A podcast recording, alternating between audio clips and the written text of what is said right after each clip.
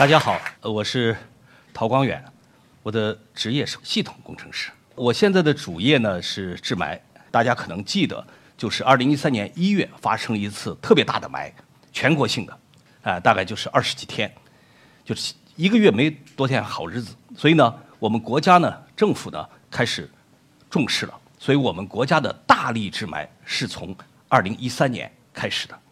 二零一四年的时候，呃，在克强总理访问德国的时候呢，当时呢，我的所在的单位德国能源署与河北省的有关部门签署了合作备忘录，来给我们大气污染治理、给我们治霾来提供咨询，哎，来开始这个国际合作。那我是这个项目的协调人，我本身也参与它，所以直到现在，应该说，所以我的题目呢是治霾六年。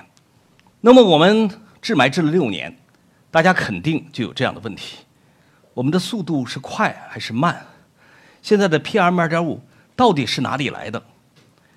我们各级政府和企业治霾是不是认真？是不是积极？是不是下了大力气？那我们治霾的方法哪些是对的，哪些是错的？那我们今后怎么办？那我这就是我今天要讲的主题。首先，我们要治霾，我们要有评判的指标，就是说什么算好的，什么算不好。那么我们过去呢是发展经济，就不太重视环境。二零一三年以后呢，我们非常重视环境了。但是我们在治理污染的时候，我们有两个指标是不能忘记的，一个是经济性，也就是说啊，治理大气污染这个事儿啊，你搞不好花的那个钱像流水一样的花，几千亿、上万亿都能花得出去。那么我们国家的这个经济水平又不是很富裕、很富裕，即便是很富裕、很富裕的国家，在治理污染的时候，他手还是要哆嗦的花那个钱。所以我们经济性很重要。第二个就是能源供应的安全性，这个事情很多人忽视了。我给大家提醒两件事情，大概在十年前左右，我记不大清了，就是因为在争那个呃交那个钱的问题，就过路费的事儿。那么乌克兰呢和俄罗斯吵起来，吵起来以后，最后就把那个管子给掐了，掐了以后呢，就把东欧的天然气给断了一个多月。我告诉你，冻死了几百人。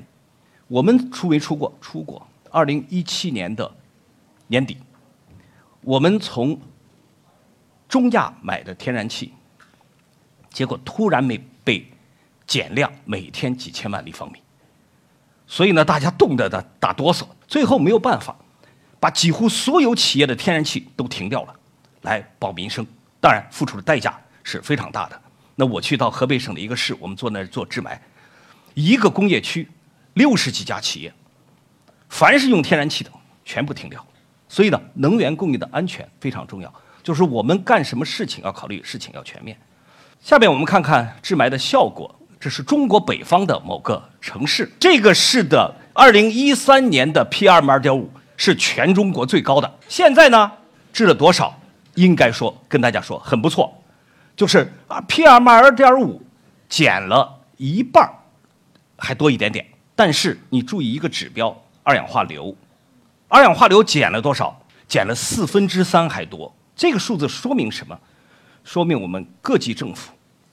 几乎所有的企业都认真的治了霾，因为大家知道，我们处理燃煤烟气，哎，燃煤也是主要的污染。处理燃煤烟气的时候，就是除尘和脱硫，除尘是第一位的。除尘如果不除了，它就会把脱硫塔堵住，所以它一定把尘除了，而且除都是除到百分之九十几，那个除硫脱硫也是脱到百分之九十左右。所以说呢，治霾我们首先一点。从这个数据里，哎，这个这个数据是一个没法作假的一个数据。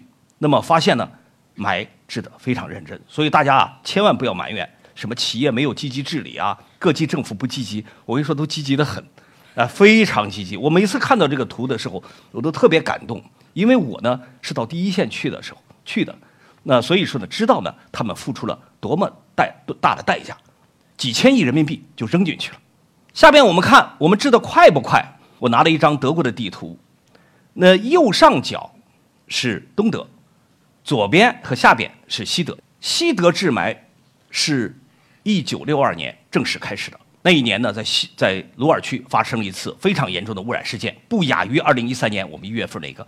于是他开始治霾，治到什么时候差不多治好？我们看这个图，大概是一九九零年。那么差不多 PM 二点五到三十五微克以下是在一九九零年，治了多少年？三十年。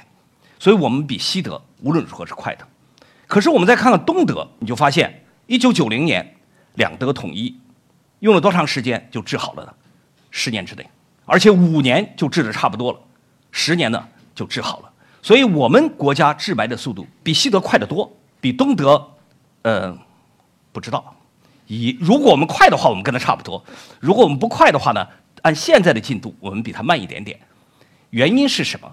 就是西德治霾的时候，真是赤手空拳，手里没有一点技术，开始从头探索这霾怎么治，污染怎么治。而东德治霾的时候，有西德这个老大哥的经验了，所以他很迅速的就把这个霾给它治掉了。那我们下来看看，这个霾是怎么治？大家已经证实，绝大多数的霾 PM2.5 来自于化石能源的燃烧。为什么？这个东西小了以后，它会粘到一块儿去的。所以你说刮个风啊，出来那出不来 PM2.5，PM2.5 的量非常少，沙尘暴来了，基本上 PM 十，啊，这个对人的伤害不大，啊，所以说现在有些治理的，一治理就说要工地要扇盖呀，不要扬尘呐，呃，什么地上要洒水啊，呃，实际上那都是对付 PM 十的，PM2.5 啊，你根本对付不了，这 PM2.5 是烧出来的，百分之九十以上的 PM2.5 今天是烧出来的，烧主要就是化石能源，那么现在就看谁烧了。它怎么烧的？烧的干净不干净？它烧完以后，如果烧不干净，它那个烟气处理了没有？它处理的时候，它怎么处理的？是不是处理出了问题？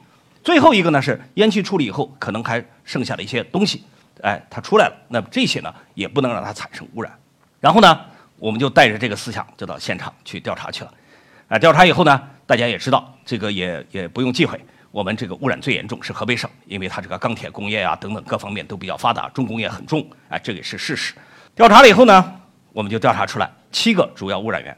哎，大家看机动车，说有人说小汽车污染很严重。说句老实话，我主要是我们的车现在比较好，O 一 O 二都不多了，哎，大部分都是 O 三以上，甚至是 O 四 O 五。哎，德国治霾的时候把霾治好是 O 二时代，哎，所以说呢，这个小汽车呢确实不是很重要。那么柴油车呢，稍微有一点，也只是排到老七，前面还有六个呢。然后呢，我们就想，你看，我们有治霾的方法，现在我们也做了调查了。我当时就认为，这治霾这事儿很简单，这这就是一个工程，拿过来以后盖房子一样，稀稀里哗啦就把这个事儿就干了。结果在干的这个过程中呢，就发现啊，远不是我想象那样，就是整个的这个过程，最后就是用山重水复疑无路，柳暗花明又一村。这六年的治霾路，我就基本上是这么走过来的，走一走发现不对劲儿，啊，然后恍然大悟。好，大家看这第一件事儿就是恍然大悟的，我们做梦都没有想到，我们第一大污染源不是工业，居然是农村的散煤采暖。这个大家说了以后可能不太相信，说你这个甩锅给农民，不是这么回事。你们可能在座的都没有印象。以前农村是烧炕的，根本烧不起炉子。那我呢，母亲的家乡呢是，呃，陕西省关中的周至县。过去有一句话叫“金周至银户县”，关中本来就是北方最富裕的，周至县又是关中最富裕的。告诉你，都是烧炕。那么烧炕呢，你就是那个炕上是热的，屋子是凉的。我到那个房子里去舀那个水缸里的水，最冷的时候是结冰的。那个那个关中还没有这个我们这个京津冀这个地方这么冷，哎，所以说呢，实际上用的燃料是很少的，一年几百斤秸秆结果呢，我们人民生活改善了，就大概在二零零零年左右开始出现，说哎，我烧个炉子，甚至讲究一点的，我烧个土暖气，实际上我们说就是小锅炉。大概到了二零一零年的时候，这个普遍都烧起来了。应该说这是一个伟大的变化，但是也有一个副作用，就是。污染大了，我们看一下京津冀地区一年采暖烧多少煤，大概是四千万吨。那么我们一年整个烧的煤是多少？大概是不到四亿吨。但是它的颗粒物的排放非常高，七百毫克每立方米烟气，而其他的形式基本上都在一百毫克以下。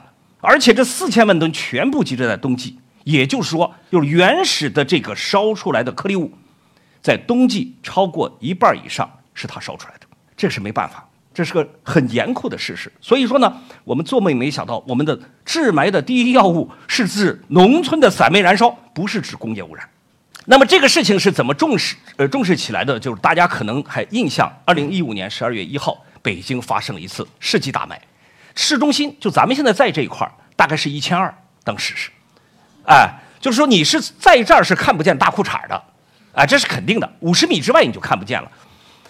这个当时发生这个以后呢，我十二月七号呢就写了一篇文章，我做了一个统计，突然发现，在当天发生霾的时候，我们是一千二，北京市的统计数据是六百多，因为咱们还有怀柔，哎，咱们还有延庆，这加在一块儿呢没有一千二，哎，但即便是加完了是六百多，离我们比较近的什么张家口啊、承德呀、这个廊坊啊、保定，最高最高二百，就这突然意识到这个霾是北京的。不是别人污染我们的，什么河北污染我们没那事儿，肯定是自己的土产的。你旁边都比人低，你怎人家怎么污染你？那好，我就后来写了这篇文章，说为什么发生？因为从十一月二十七号那天非常冷，冷了四天，劲风天气，结果一下子把所有采暖的这个烟尘都集中在北京了。那么十二月七号我发表这篇文章，政府非常重视。二零一六年一月九号，时任北京市的领导去到东五环去看，就到现场去看这个散煤污染有多严重。后来发现，北京市内原来是电采暖的，也有一部分复燃了。后来呢，就采取了坚决的这个措施。那么二月二十号还是二十二号，时任环保部的部长，哎，当时也承认说，我们这几年治理污染，散煤我们忽视了。哎，我当时觉得特别欣慰。我干了这么多多年的活终于干了点有有意思的事情。我们原因找到了，怎么烧的，怎么出来污染也找到了。那么我们下面的事情怎么办呢？就是治它。治的时候出分歧了。首先呢，大家说，哎，那咱们烧无烟煤吧。这烧烟煤很脏，大家就是知道这个所谓的烟呢，在这个呃散煤燃烧里，主要就是挥发粪，就是咱们说煤焦油烧出来了。那怎么办呢？我们就供无烟煤，我们就供这个蓝碳，哎，就是半焦。炉子呢也做了一些改进，改进完了以后烧烧出来什么样子呢？所谓无烟煤也好，半截也好，不是没有挥发分，只是它比较少而已，大概减少了百，就是比一般的烟煤少一个三分之二，少个四分之三，七百毫克变成了二百毫克，啊，照样还是有烟，没有那么浓烟滚滚，但是还是有一些烟。同时还产生一个问题，什么问题？无烟煤和半焦太贵了，结果呢，农民的收入又很低，结果呢，一吨煤。做成行煤就是我们的煤球，一千多块钱，政府给了补贴，老百姓也不烧，很很多地方还补不起，怎么办呢？重新烧散煤，所以呢，本来就没治干净，结果有些地方大家为了省钱又回去烧散煤，因为确实很多地方的地方政府是承受不起这个钱的，一家补助几千块钱、两千块钱，你等你补了几百万户、几千万户的时候，你就你就发现你的钱实在是不够用，那么这条路呢就就失败了，紧接着第二条路出来了。啊，当时根据这个情况呢，中央领导就提出啊，是不是一些地方啊，我们现在有天然气有电，电也比较多，就提出一气则气，一电则电。呃，我是特别拥护这个方针的。但是什么叫易？我们看看我们农村的房子保暖那么差，能耗那么高，那么它如果烧气烧电和我们城里可不一样，那是一个平方米比我们翻一番的，就非常的这个昂贵。而且它的基础设施非常贵，大家看看河北农村煤改气怎么办？这天然气管就这么干，你说害怕不害怕？一个汽车撞上去就完了。但是他没有钱，他只能这么干。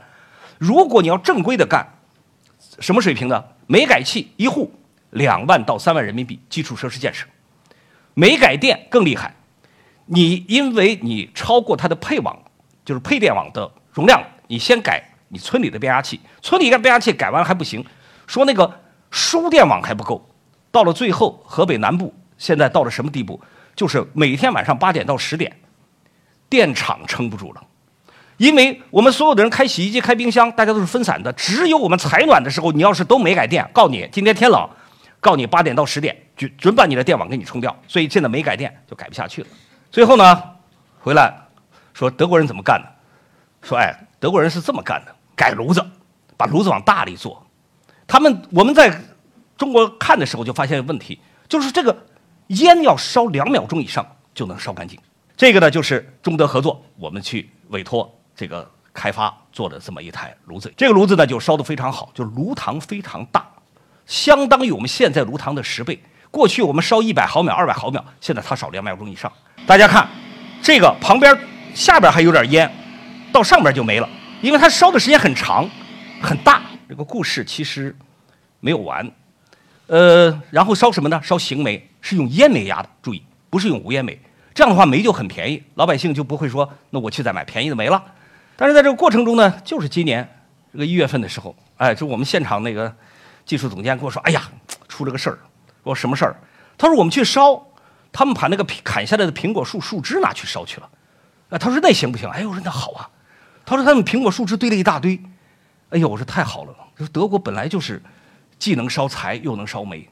我说我突然一下我忘了，我们国家过去是树不太多的。我们通过植树造林，四十年改革开放，我们种了很多的树。那我的家乡呢，陕西。大概以前不知道种了多少苹果，我估计顶多几十万亩。现在种了一千万亩苹果，还有一千万亩其他的果树。一亩果树一年掉下来二百到三百公斤的树杈修剪。结果我一算不得了，这个陕西省光是果树树杈大概五六百万吨，然后玉米芯儿也可以烧，还有一百万吨，六百多万吨。然后还有八千万亩的其他林子，当然这些林子剪下的树枝少一点，那也相当多耶，一千多万吨。可是陕西省散煤燃烧需要的煤总共才一千万吨，而且采用这个炉子效率又很高，大概就剩八百万吨。我一算，这还了得？烧这个树杈就可以了，晚上用几块烽火煤。我一想，哎呀，我当时特激动，当天晚上就没睡着觉。其实我睡觉特好，结果没办法，起来去喝了一罐啤酒，哎，然后又睡不着，然后又喝了第二罐啤酒，终于睡着了。哎，我第二天想，我说你看多少优点呐！第一零碳吧，对不对？绝对零碳。第二，基本没有硫，那个硫少到什么程度？大概是几十微克。您这儿出来是几百毫克，那是几十微克，差一万倍。第三，颗粒物很少，我们测量三十毫克，比煤行煤稍微多一点点，但是比七百毫克少多了。然后第四很重要，很省钱，你也不用给老百姓说。你要烧什么？他积极的很，他自己到地里就捡回来了，或者有人就去卖了，那比煤便宜啊。第五，政府不补贴了，补补个鬼！你们都省了钱了，我还补你贴，所以也不用补贴了。当然，这个炉子呢要推广，可能要一些补贴，但也一次性的。这炉子也不贵，到底是三千多还是四千，我不知道。但总的来说，也就是一次性几千块钱了，不像我煤改气、煤改电，一次性几万块钱，每年还要补贴几千块钱。最后呢，大家就去比较一下这个数字，我想我就不念了。最重要的是，这个炉子比我们今天的锅炉还要干净。第一个故事讲完了，回过来，回到我们前边儿。你说你冬天它高了，这还罢了，而且冬天它那个颗粒物啊和那个二氧化硫都有。那其他季节是怎么回事？为什么 PM 二点五下不来？看出来问题没有？这张照片，前面是蒸汽，这是湿法脱硫，湿法脱硫大量水进去，水雾出来了。右边。拿眼睛看，灰灰的，那就是盐出来了。二次颗粒物是我们脱硫产生的颗粒物，就是这个不能怪企业，企业不知道啊。你推荐这个方法，我们就用啊。也就是说，脱硫脱出了二次颗粒物。我们再看看这个录像，大家看，白的那个是水蒸气，当那个水蒸气散完以后，还有点东西在哪儿？告诉你，硫酸铵、硝酸铵，哎，硫酸镁都出来了。怎么出来的？这是这个比较专业了。首先是脱硝，叫 SCR，哎，在这个炉子里 S NCR，然后除尘，除尘完以后脱硫，脱硫是怎么呢？把那个石灰浆哗的从这倒下去，一倒下去糟了，那东西是碱，硫呢是这个酸，然后呢前边的氨也是碱，好就到里边合成，一合成怎么办？溶在水里了，有一部分下来就干了，有一部分是水流下去，一部分就干了蒸发了，就是那个水蒸气出来，那水里全带着盐，就把盐给带出来了。就是脱硫脱出来的盐，这个有点专业，这个大家可以耐耐着性子啊。所以大家就知道，我说不知道你们注意没有？以前的霾是黑的，现在霾是白的，现在都是盐。哎，我跟他们开了个玩笑，叫入肺即化。哎，说真的，没有以前毒了。就以前是那个有机碳有和无机碳，哎，这个不是给洗地啊，这真是就是现在现在这个这个这个是呃大部分是盐，哎，现在已经承认了，就是检测数据有。现在呢，对这事情有争议，有人说没有。哎，这个吵得很厉害，这个这个都吵到吵到杂志上开会都点到我的名字了。后来我就说一点，咱们不要去打嘴仗，说那个里边有没有？他说我在线测量没有啊，在线测量非常好啊，你不能说我作假呀，这全是国家验的仪器啊。问题在什么地方？在那个水雾，那个水盐是溶在那个水里的，你能测出来吗？测不出来的。他怎么办？他说那我可以测出来，我把它烘干不就完了吗？对不起，您烘干的时候它结构结在烘干器上了，就这颗粒物结在烘干器上了，所以你呢也测不出来，结果呢就造成在线测量不准确。那么怎么办呢？离线测量，抽一管子气到实验室，放一个风井，放在水里，冰水里，冷冰，冰完了以后，里边有那个冷凝的那个水倒出来，倒出来放一个小碟子上，放到烘箱空烘干，烘干称重量，这是最准的。后来我就问。你们为什么不去检测？后来那个那个有一个环保局跟我说：“哎，环保部规定了，我们没有违规啊。”有一个局长测了，吓了他一跳。我就跟你说是标称的十倍以上。后来呢，我就问其中一个朋友，他也是在一个环保局工作，我说：“你们为什么不测？”他说：“很简单，我在线测是准的，我没有违规，我也没有作假，我测出来就是这个数字，我是干净的，我的烟气。”我现在拿离线去测量去测，我自己证明我有罪啊！这个我想，这个话就没有任何这个可说的，所以我是强烈的要求，一定要做离线测量。我希望这个视频能够传传播出去，大家一定要做离线测量。离线测量很准，一个环境系的大学生就会做，抽一管子气，就刚才我说的嘛，冷却一下烘干就完了，就是不测，到处都不测，没有办法。好了。搞完它以后，那时候我们怎么治？说要是湿法脱硫很麻烦，你基本上开化工厂了。出去以后先冷凝，哎，就把它冷凝下来。对不起，那个冷凝了以后，那烟就出不去了，怎么办呢？再二次加热再出去。如果不行，你再加一次这个袋式除尘。搞电厂的人都知道，是这么干，我就基本上电厂开关该关门了。哎，所以说呢，代价确实是非常大啊。第二个办法就是半干法，哎，这是德国在本世纪初开始实行的一个方法，就是说我把那个石灰粉。打湿是湿润的，实际上就是表层变成氢氧化钠，呃，氢氧化钙从那个这个大罐子上慢慢慢慢落下来。这时候呢，在整个落的过程很慢，这样它就它就反应了，它就反应成这个硫酸钙了。这样的话呢，就没有那个湿的东西出去了，然后再袋式除尘啊除了。那当然这有一个问题，就是前面全部作废。你知道前面装了多少吗？装了几千亿的湿化脱硫，现在要全部把它干掉，几千亿就完蛋了。但是呢，你如果是用前面那个方法，它的运行费用极高，而且呢，后边这个东西也不算太便宜，所以这两个事情呢，反正都挺费钱的。所以一个事儿干错了，真是这个可怕的不行。大家就说有没有暂时的办法？说有。说第一个就是说什么呢？就是我们在这个里边啊，本来其实湿法脱硫有一些污染，但不是很严重。有两件事情把它加重了。第一件事情就是有些人呢，把这个盐水下来以后不处理，本来是应该处理的。为了省钱不处理，结果呢，这个盐水在二次上把所有的水溶性的盐全部排入空中，这个是量是非常大，那就就基本上上百毫克这么干。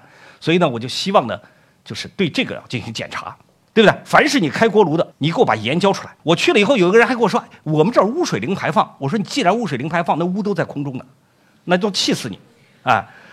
第二件事情呢，呃，这个也挺糟糕的。好心办了一件坏事，就是我们啊想搞超低排放，可能大家都听说一个词儿叫电厂超低排放。定超低排放的时候有个指标给定错了，就是把二氧呃把氮氧化物从一百毫克降到五十毫克了，但是降到五十毫克带来一个特别严重的问题，什么问题呢？我们看 SNCR、SCR 脱硝，氮氧化物想降低，对不起，拼命的把氨水往前喷，喷的氨水就造成大量氨逃逸，氨逃逸跑到脱硫塔。就和二氧化硫合成硫酸铵，那硫酸铵没什么说的，水中性盐就喷到空中去了。这个更糟糕的是，大家知道电厂运行是不稳定的，有时候高，白天的时候运行的多，晚上的时候关机，呃或者很小，这个炉温就降低，炉温一降低，SCR 这个呃这个反应就不好，结果就大量的氨逃逸就就就发生了。所以说呢，我是呢建议了好几次，说把这个标准改回去，改成一百毫克。今天德国实行的是中小锅炉四百毫克。氮氧化物，普通锅炉二百毫克，垃圾焚烧厂那它有的是钱，它烧的时候烧特别精细，是一百毫克，我们就去干了个五十毫克。我们在方法上没有任何突破的情况下，和别人用一样的方法用了五十毫克，别人为什么不用？没有认真去想，结果我们就造成大量氨逃逸。所以现在呢，快速的解决办法两个，卡住污水，把这个指标给它上限，给它放宽。啊，就说任何一个指标并不是越严越好。再下面一个呢，我们就讲两个小的事情。第一个事情呢是说，现在有种说法叫治霾不调整能源结构不行，哎，不调整产业结构不行。我告诉大家，这个调能源结构、调产业结构是半个世纪左右的事儿。我们现在说调能源结构，我们的煤产量去年还是增加的，增加了百分之一，对不对？我们这个煤炭恐怕还得用上二三十年吧，我们就在这等等二三十年，肯定大家不答应了。产业结构怎么调整啊？我，对不对？上海是从一个工业城市今天变成一个服务业城市，是用了半个世纪的时间。德国的鲁尔区今天虽然钢产量减了一半，但是炼钢的密度仍然比今天河北还高，对不对？我们北京市没有钢厂了，没有燃煤电厂了。这个鲁尔区呢，只有四千平方公里，比北京这个平原六千平方公里。北京是一万六，但是是六千平米呃六千平方公里的这个平原，它还在炼钢，结果呢，它发的煤电还比我们多得多。结果呢？它的空气质量呢，跟三亚差不多，当然以前跟京津冀差不多。所以说呢，治霾打硬仗，就是把霾治了，千万别想那花花道。说这个事情呢，其实我是有点挺生气的。我就说，如果说靠能源结构和产业结构的调整来治霾，实际上是我们这一代人把我们的责任推给了下一代。我也是中德可再生能源合作中心的执行主任，那我搞的很多项目都是搞可再生能源的，需要时间很长。我们确实是等不起的，所以说呢，这种说法实际上是一种我们经常说的很不好的一个事情，就是把问题变成难题。你看，我认为是不调整产业结构不行，不调整能源结构不行。哎，你们哪位老兄给我调调看？调不过来吧？那调不过来不是我的事儿啊，这是个难题啊，不是我解决不了。所以我们搞问题，坚决不能把一个问题做成一个难题。最后一个呢，我想想。讲一下秸秆焚烧，大家说这个秸秆焚烧啊，一直就搞得大家受不了。其实这个问题啊，是我们搞环保的人不去管农民。这个秸秆不焚烧，那个病虫害都在里边。你把它直接粉碎还田，因为其他的利用，呃，是这个利用的量比较少，所以最后大家说了没办法，秸秆直接粉碎还田。还田以后，虫害在里边，第二年粮食减产，然后拼命的往里边喷农药，然后呢，我们在座的人所有吃更多的农药，所以秸秆。不能粉碎还田，德国过去就是在低头发酵，一定要把那个病虫害要发酵掉，然后才能当肥料去施。那么现在呢，最新的这个秸秆发酵周期粉碎了，大家知道这个粪便发酵很快，十四天就可以了。这秸秆发酵很慢，怎么办？七十天。这德国人也没什么好招，生科七十天，七十天生成发酵，然后现在像这样的站在德国几百个。那当然了，大家说经济上不合算，这个呢就需要国家来考虑。我这件事儿干了以后。连干好几件好事儿找渣找叶可以当肥料给农民，然后呢，我的秸秆呢变成沼气，一吨秸秆，呃，一百立方米的这个沼气，我所以我就开玩笑说，雄安只要用河北省十分之一的秸秆，就基本上可以解决它的这个天然气，就可以变成零碳城市。哎，风光电加上它挺好。那么还有一个呢，就是说，呃，这个我呢解决了秸秆焚烧，所以呢，我觉得呢，下一步呢，我们也正在商量，是不是要好好算一笔账，就是。拿它发酵沼气来烧肯定是不合算，但是它的其他的综合的效益是很好的，所以呢，这个方法呢，我们建议呢要做认真的研究。最后呢，我想说一下，二零二二年二月四日，第二十四届冬季奥运会在北京和张家口开幕。大家记住，冬天我是要采暖的，必须要解决采暖污染。所以呢，这就是我下边的工作，我想再给大家叫汇报一下，对吧？这个。第一呢，就是我们要把这个散煤采暖炉的问题解决。这个张家口的这个县里是非常支持我们，啊，这个我是非常感动。这个说说句实话，我在整个的治霾过程中，绝大多数的官员、绝大多数的企业对这个事情都特别的认真。第二件事情呢，就是我们要做好这个燃煤污染大工业的这个治理的示范。那么邢台呃钢铁公司啊，准备从邢台市桥西区搬迁。搬迁到新河县，离它很远的地方，建设它的新的钢铁基地。现在我们正在给他提供咨询，我们希望把它建成。我认为是有把握。很多人说你吹牛，所以我就只能只敢说，我希望把它建成全世界最环保、最绿色的钢厂。哎，这个道理很简单。第一，今天有新技术了；第二，新钢厂比老钢厂改造容易做。哎，所以说呢，就是明年年底或者后年年初，这个钢厂呢就投入运行了。我希望大家有机会。可以开着车到那地方看一下，看那个钢厂是不是世界上最环保、最绿色的钢厂。这个当然了，我们还要发展可再生能源，所以说我在做很多氢能的项目啊等等。这个呢是千里之行，始于足下，就是我们现在是把污染治本的方法把它治了，但从根本上，我们是要和煤炭煤炭说再见的。这个说煤炭再见，我个人认为大概是在二零四零年，有的人认为二零五零年。由于风光电的成本急剧降低，我们正在做它。当然，风光电的波动怎么解决？那我们现在都在解决这些问题。行，我的谈话就讲的差不多了，我估计超时间了。这个，我想呢是这样子，在最后结束的时候，我想谈一个特别严肃的话题：治霾的第一责任人是谁？我们经常看到一个说法，叫政府要铁腕治霾。铁腕治霾的依据是什么？是科学治霾。刚才我讲的很多都是讲到科学治霾，政府是管铁腕治霾的。科学治霾归谁管？